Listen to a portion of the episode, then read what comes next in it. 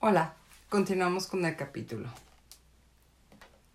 El más espectacular ocurrió cuando el colegio dio la diputación del segundo distrito de Oaxaca a un candidato que se presentó como independiente, porque el PRM le había quitado el cuarto distrito para dárselo a otro más influyente.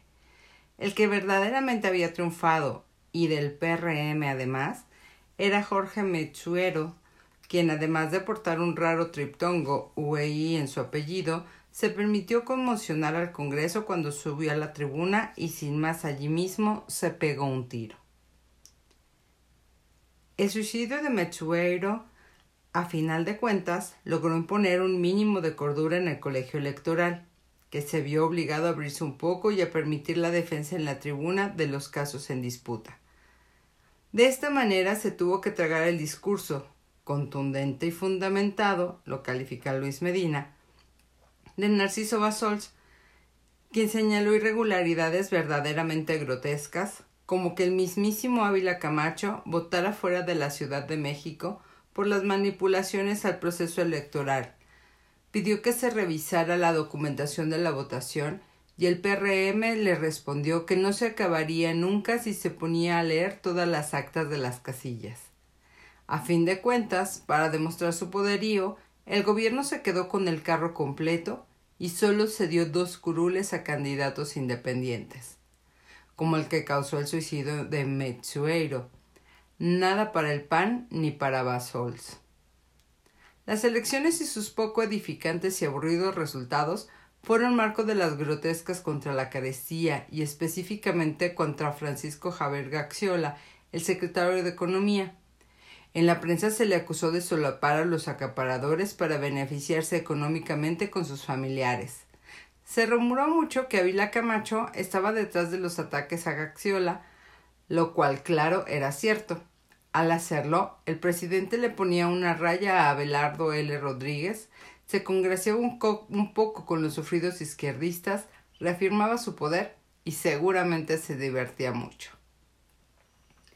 La CTM organizó una manifestación de ochenta mil gentes en la Ciudad de México y poco después en Durango la turba asaltó las bodegas de los ferrocarriles y sacó el maíz allí guardado.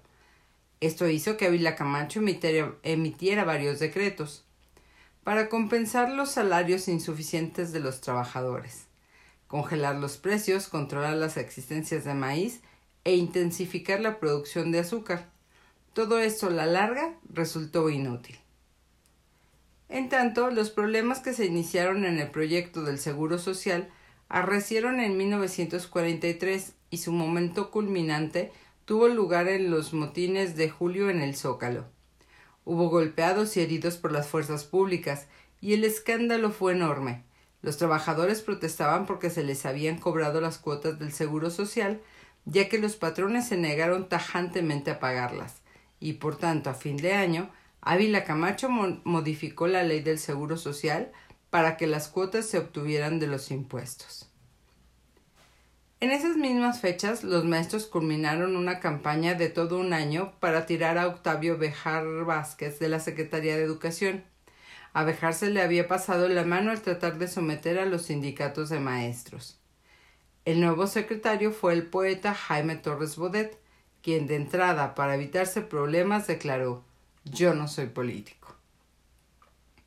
Una de las fuerzas que atizaron el fuego contra el depuesto secretario de Educación fue Maximino Ávila Camacho, quien en este caso lo hacía para llamar la atención y fortalecer sus posibilidades de ser candidato a la presidencia de la República. Maximino siempre se consideró más fuerte y más capacitado que su hermano, y se dice que montó en cólera cuando Cárdenas se inclinó por Manuel y no por él.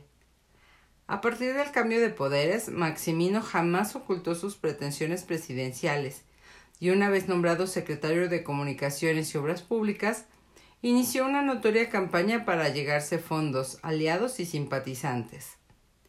Además de su asociación con el millonario sueco Gerner Green y de, y de emprender varios negocios, también buscó el poder vía la prensa y aliado con Regino Hernández Yergo dio fondos para la revista Hoy. Pero eso no bastaba. Maximino quería un periódico y echó a andar la creación de El Demócrata, pero desistió de sus planes cuando Lance Duret, el director de la Universal, se negó a venderle una prensa de segunda mano. Ni qué decir que Maximino representaba más un problema que un, auxilio para el, para el presidente, pero éste procuró no meterse con él y jamás desmintió o corrigió las acciones de Maximino, que por lo demás muchas veces lo favorecían a él, también pues le ayudaban a despejar el campo de izquierdistas. Lo más que llegó a decir Ávila Camacho fue que sus familiares no tenían injerencia en el gobierno. Y Maximino a su vez declaró que él participaba en el gobierno desde antes que su hermano. Tengo derecho a intervenir en política, sentenció tajante. Sin embargo, no tenía grandes esperanzas. Por ningún motivo el presidente iba a orientar el dedo en dirección de su hermano. Maximino comprendió que sus posibilidades de llegar a la presidencia eran muy remotas, y a finales de 1943 renunció a sus ambiciones a cambio de influir en la sucesión. Y vaya si lo hizo. En varias ocasiones tuvo roces fuertes con Miguel Alemán, el superministro de Gobernación, quien dos veces presentó su renuncia, pero esta nunca fue aceptada, nos explica el historiador Luis Medina, porque el presidente no había comprometido, más bien, porque el, porque el presidente se había comprometido a dejarle todo el control político interno. Como no pudo con Alemán, Maximino enfiló sus agresiones en contra del general Cárdenas, de Lombardo Toledano, los líderes obreros y varios secretarios de Estado, entre los que se encontraban el del trabajo, el de educación y el de economía. Ya en 1944 era claro que los aspirantes, o suspirantes, como los decía Cosío Villegas, con posibilidades solo eran dos, Ezequiel Padilla y Miguel Alemán. Alemán se cuidaba mucho y todos sus golpes eran dados desde una cubierta absoluta que no lo pusiera en peligro inmediato. En cambio, Ezequiel Padilla sin llegar a los extremos de Maximino, era objeto de noticias constantes en la prensa. A causa de la guerra, Relaciones Exteriores era un puesto clave del gabinete. En 1942, la revista estadounidense Look le llamó hombre nuevo de estatura mundial. Además, era sabido que el embajador Messerschmitt tenía franca afición por Padilla y clara antipatía hacia Miguel Alemán y a fin de cuentas la popularidad de Padilla en el imperio vecino resultó tan novia que se empezó a restarle posibilidades de llegar a la presidencia. Ávila Camacho debió eliminarlo de la lista desde 1943, pues desde, desde ese momento el presidente evitó por todos los medios abrir periodos de precandidaturas en el PRM y se concretó a pedir calma, todo sería en su momento y los mecanismos del partido dirían la última palabra. Y empezaron sistemáticos los ataques contra el guerrerense consentido de los gringos. Se rumoraba que Ávila Camacho fomentaba los ataques personales en las revistas Hoy y así dedicaban al canciller. La izquierda que ansiaba congraciarse con Ávila Camacho se sumó a las críticas. Pronto se vio pues que Ezequiel Padilla, como Maximino, era una figura demasiado ruidosa, que atraía críticas y ataques tanto de la derecha como de la izquierda, lo cual lo iba marginando de la postulación oficial del PRM. Por supuesto, hubo otros suspirantes, el general Miguel Enríquez Guzmán. Se decía que con el apoyo de Cárdenas. Este de nuevo se apuntó para la candidatura del PRM pero para entonces ya era muy difícil eliminar la impresión general de que los presidentes ya no deberían ser militares, sino civiles. La guerra mundial permitió que Ávila Camacho hiciera numerosos cambios en el ejército con el fin de despolitizarlo y profesionalizarlo. Y para entonces cada vez se alejaba más de las posibilidades de México quien tuviera nuevos presidentes militares. Más posibilidades tenían entonces otros tres perremistas connotados. Javier Rojo Gómez, regente de la Ciudad de México, Marte R. Gómez, secretario de Agricultura, y Gustavo Vaz, secretario de Salubridad. Pero ninguno de ellos tenía al alcance la vastedad de resortes como Miguel Alemán o Padilla, y poco a poco se fueron retirando. En 1944, el flamante secretario de Educación Torres Bodet demostró que a él sí le interesaban otras cosas aparte de la perseverante lucha contra los maestros izquierdistas cada vez más debilitados. Torres Bodet creó el Instituto de Capacitación del Magisterio con el noble fin de elevar el nivel de los maestros. Sin embargo, a ellos no les gustó el nuevo proyecto, pues éste sujetaba los, sujetaba los aumentos salariales al aprovechamiento en el instituto. Torres Bodet cambió los libros de texto de primaria con el debido cuidado de que ninguna de socialista ofendiera a los padres de familia. Además llamó a la iniciativa privada para que juntos construyeran escuelas. A fin de año el poeta había levantado ya 588 de ellas. Este plan iba de la mano de la campaña de alfabetización que Torres Bodet emprendió con gran entusiasmo y el apoyo total del presidente.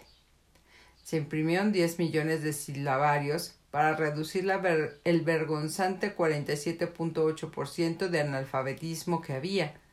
Sin embargo, la campaña no dio los resultados que se esperaban. A finales de 1945, apenas se había alfabetizado poco más de mil de los nueve millones de analfabetos. Algo de esto se debe de haber ah, ah, algo de esto se debe haber olido el travieso Salvador Novo, muy amigo de Torres Bodet, por otra parte, al grado que, que se le decía Torres Videt. Ah, cuando se refiere a Carlos Monsiváis, hizo los siguientes versos exclamó la comunidad al escuchar tal novedad. ¿Dejar de ser analfabet para leer a Torres Bodet? Francamente, qué atrocidad. Con todo, la campaña se hizo permanente en el Salón de Belleza de Torres Bodet y a, a finales de 1947 logró rebasar el millón de, de alfabetizados. Ya nada más quedaban ocho millones. Triste que halladamente la campaña se extinguió en 1948. A cambio del fracaso en la alfabetización a Torres Bodet, le correspondió el honor de quitarle lo socialista al artículo tercero constitucional. En diciembre de 1945, don Jaime entregó al presidente su proyecto de reformas. Se eliminaba la expresión desconcertante, facultaba a los particulares a hacer escuelas de todos los tipos y grados una vez que se afiliasen a la SEP y se sometieran a los programas oficiales. También se prohibía a las corporaciones o sociedades religiosas y a los ministros de cultos intervenir en la educación, ante lo cual naturalmente el gobierno se hizo de la vista gorda, pues no solo continuaron los planteles religiosos, sino que estos empezaron a extenderse. Con el tiempo, las escuelas religiosas acabarían educando a quienes, ya en los años 80, serían los más destacados miembros del gobierno. Ávila Camacho no encontró objeciones al proyecto de Torres Bodet, así que, que lo turnó a la Cámara de Diputados, la cual, no faltaba más, la aprobó sin más problemas. Y a fines de 1946, poco antes de, entregar, eh, de la entrega de poderes, la Cámara de Diputados declaró reformado el artículo tercero constitucional. Para estas alturas era lo único que quedaba ya de las reformas cardenistas. La situación en el campo, efectivamente, se había revertido hacia fines del sexenio avilacamachista. Desde su llegada al poder, Ávila Camacho inició el desmantelamiento de la reforma agraria de Lázaro Cárdenas. Primero emitió un decreto que parcelaba los ejidos para ponerlos a salvo de quienes utilicen el sistema para propagar ideas exóticas y ejercer indebidas hegemonías dentro de las comunidades ejidales. A partir de ahí los ejidos se vieron cada vez más desprotegidos y el agricultor privado se fortalecía. A causa de la notable disminución de entregas de tierras, de burocratismos kafkanianos y de trámites exasperantes para volver casos de terrenos en litigio, tuvieron lugar numerosas invasiones de predios, lo que permitió a Ávila Camacho compensar a los agricultores afectados con excelentes tierras de regadío, terrenos nacionales y enormes facilidades para producir. De esta manera, numerosos propietarios afectados obtuvieron mucho más de lo que habían perdido. Todo esto generó grandes problemas en el campo, y el sector privado sin más pidió el amparo agrario. El gobierno respondió que los cambios tenían que ser graduales.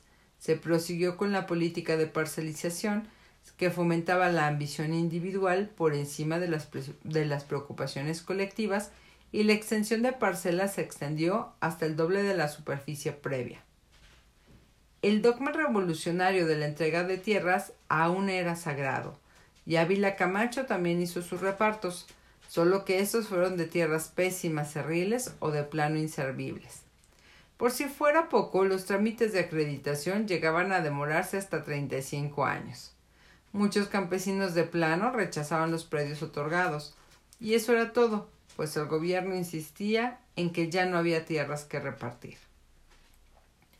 En cambio, se fortaleció la oficina de la pequeña propiedad, y con esto regresó cada vez con más fuerzas el latifundismo. Bastaba con dividir una inmensa extensión en pequeños predios y ponerlo a nombre de familiares o prestanombres. Estos pequeños propietarios pronto crearon sus propias guardias blancas, al más puro estilo Pedro Páramo. Por si fuera poco, los neolatifundistas por lo general contaron con la franca complicidad de las autoridades estatales y municipales que deliberadamente cometían errores en los planos de localización o en las afectaciones para permitir que los agricultores se ampararan o al menos crearan verdaderos laberintos de documentos. Los ejidatarios cada vez más corrían el riesgo de ser despojados y pronto cayeron los ejidos que se hallaban en torno a las ciudades principales, que al crecer devoraban todo a su alrededor. El apoyo al agricultor privado era tal que resultó impresionante el número de certificados de inafectabilidad expedidos por el gobierno de Ávila Camacho. Se les dieron excelentes distritos de riego, y en 1940 el 60% de los terrenos con regadío pertenecía ya a la pequeña propiedad. Y no cesaban las campañas contra la colectivización del campo. El PAN consideró a la reforma agraria como una tonta hipertrofia de clase que nos ha llenado de hambre y de ruina. Se decía que los ejidos solo había incapacidad, falta de organización y, y corrupción.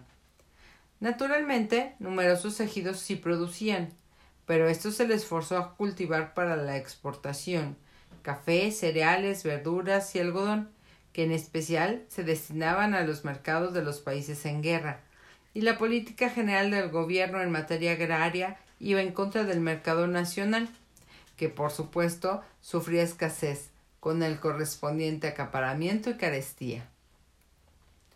A fin de cuentas, Ávila Camacho no se decidió a implantar el, amparo agrario.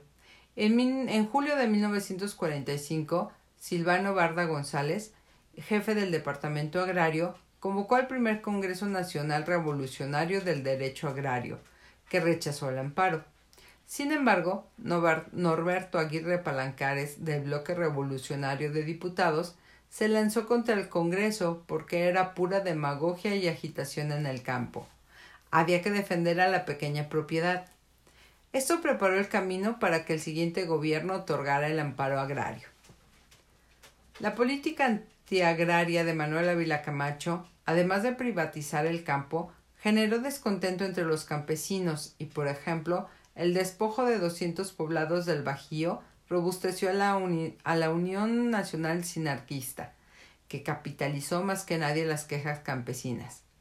Por otra parte, la denegación de solicitudes de tierra más las numerosas resoluciones de inafectabilidad agrícola y ganadera que ampararon más de tres, ah, más de tres millones de hectáreas de agricultura privados desalentaron a tal punto a los campesinos que se inició un, crecimiento, un creciente bracerismo.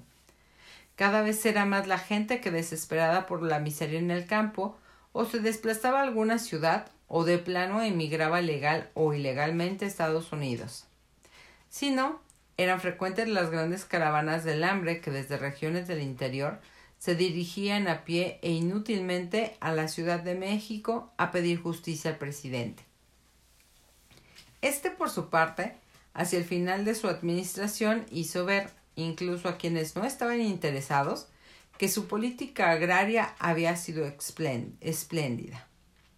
Se autoanotó grandes éxitos en su conducta hacia ejidos y pequeña propiedad.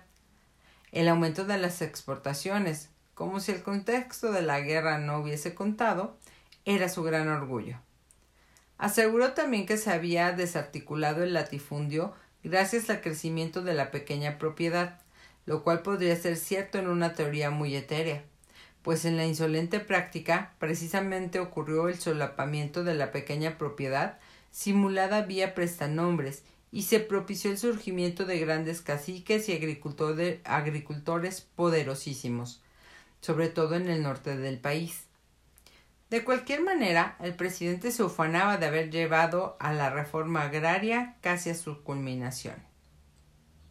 Derrotada de lo que en un tiempo fue izquierda oficial, pues para entonces todos rehuían como Alcida a la frente de ser calificado de izquierdistas, tanto en el campo como en la educación, la contienda se sitúa en el sector obrero y sus posiciones de las cámaras legislativas.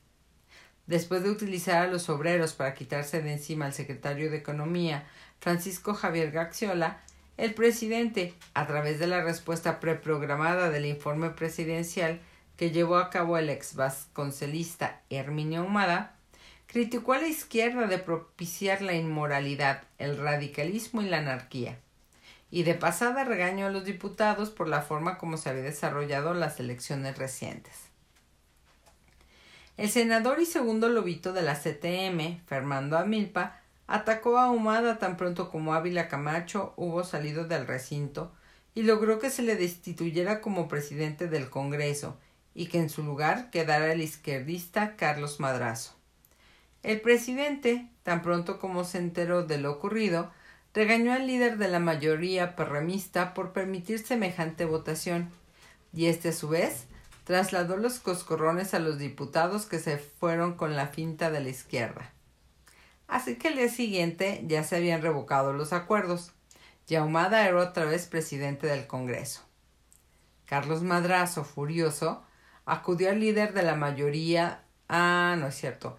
Acusó al líder de la mayoría de dividir a la Cámara al apoyar a un reaccionario. Y en el acto se retiró de la sesión acompañado por Amilpa, Octavio Senties, Rufo Figueroa, Jesús Yuruen, Víctor Alfonso Maldonado y el resto de la minoría que aún se consideraba de izquierda. En un principio, al parecer las cosas no pasaron a mayores, pero Ávila Camacho decidió vengarse de la rebeldía de Madrazo. A principios de 1945, la Secretaría de Trabajo denunció que varios diputados traficaban con las tarjetas que permitían a los campesinos emigrar a Estados Unidos como braceros. Por supuesto, uno de los inculpados era Carlos Madrazo. Se inició un proceso judicial que constituyó un escándalo enorme, y para evitar un proceso intrincado de desafuero en el Congreso, el mismo Ávila Camacho recomendó a Madrazo y a sus compañeros que pidieran licencia. Se dijo que detrás de la, mano, de la maniobra se hallaba Miguel Alemán, quien para esas alturas se hallaba ocupadísimo tratando de obtener que el presidente lo nombrara candidato del PRM a la presidencia. Los acusados finalmente lograron libertad condicional y la izquierda oficial, a través de su cabeza indiscutible, el secretario de la Defensa Lázaro Cárdenas, devolvió el golpe. Defensa Nacional anunció su propósito de someter a un consejo de guerra al general Pablo Macías Valenzuela, gobernador de Sinaloa y muy cercano al presidente Ávila Camacho. Con el paso del tiempo, como era de esperarse, la justicia, siempre dispuesta a satisfacer los caprichos de los altos políticos, dio fallos favorables tanto a Madrazo como al gobernador de Sinaloa.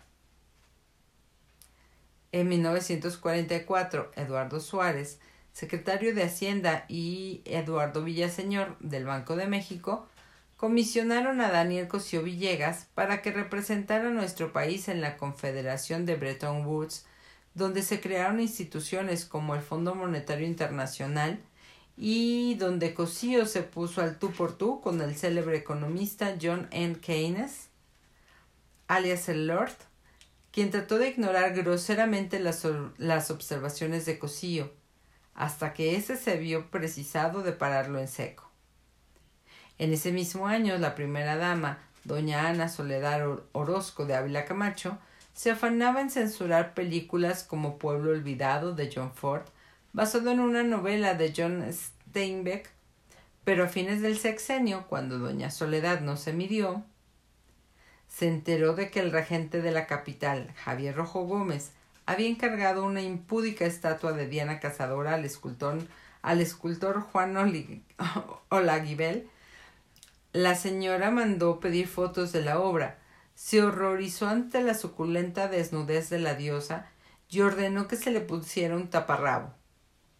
Olaguibel, como después muchos capitalinos, estaba muy satisfecho de su trabajo y se hizo el loco lo más que pudo pero finalmente no tuvo más remedio que poner lechones a la Diana, que se ubicó en la esquina de Reforma y Lieja, donde nadie la dejaba de ver hasta que las obras de los ejes viales en tiempos de Genghis Hank la movieron del lugar.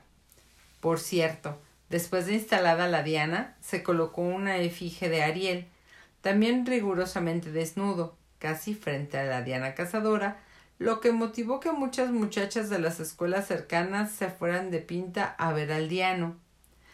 Por su parte, don Alfonso Reyesito, un director del Colegio de México, publicó su famoso ensayo El deslinde, en el que dio línea a favor de las tendencias formalistas de las letras mexicanas. En poesía, lo mejor fue la, la muerte del ángel, de Rubén Bonifaz Nuño, Páramos de Sueños de Ali, Chumacero y Los Hombres de Alba de Efraín Huerta. Pero las estrellas de la literatura ni remotamente disponían de la penetración de las cinematográficas. En 1945, el Ariel de la Academia Cinematográfica, que es una patética imitación de la Academia y el Oscar de Estados Unidos, fue otorgado a Dolores del Río por su trabajo en Las Abandonadas. Esto sirvió para demostrar que la del río seguía vigente y que no había sido engullida por María Félix, a quien la leyenda la hacía aparecer no solo como devoradora de hombres, sino también de mujeres. La Félix era la reina indiscutible del cine mexicano. En ese mismo año, la revista México Cinema, con todo y su horrendo nombre, informó que los artistas más cotizados de México eran María Félix, que ganaba 250 mil pesos por película. Con esa cifra se podía comprar una mansión. Cantinflas 200 mil, Arturo de Córdoba 100 mil, Jorge Negrete 75 mil y Pedro Armendáriz 50 mil pesos por contrato cinematográfico.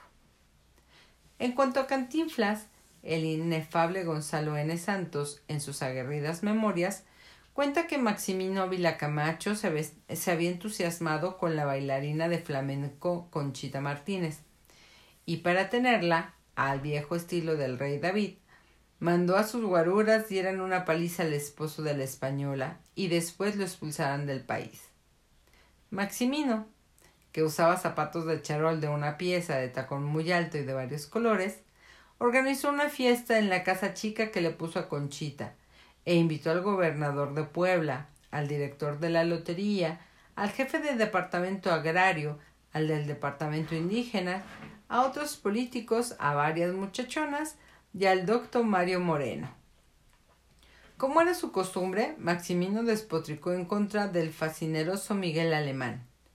Pero el espectáculo lo dio Cantinflas, y fue de humorismo involuntario. Cantinflas intervino en la, en la conversación, y para sorpresa de todos se puso muy serio y pronunció un discurso solemnísimo. Todos los presentes estallaron en carcajadas, más aún que con la célebre escena de Cantinflas y Pardavé en Ahí está el detalle. El cómico se entercó y procedió a hablar del pueblo. Tú cállate y háblanos en tu idioma, le atajó Santos. Tú no conoces al pueblo, tú conoces al público. Al día siguiente de esa borrachera, Maximino se fue a Puebla, donde le ofrecieron un banquete de cinco mil cubiertos. Maximino se sintió mal, se lo llevaron a su casa y ahí murió una de las máximas estrellas del, del folclore político nacional, Miguel Alemán debió respirar con alivio.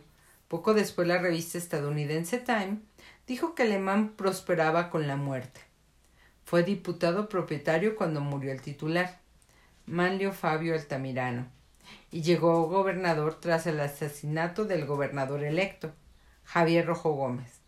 Y a la muerte de Maximino se le despejó el camino a la presidencia. Hasta aquí llegamos el día de hoy. Bye.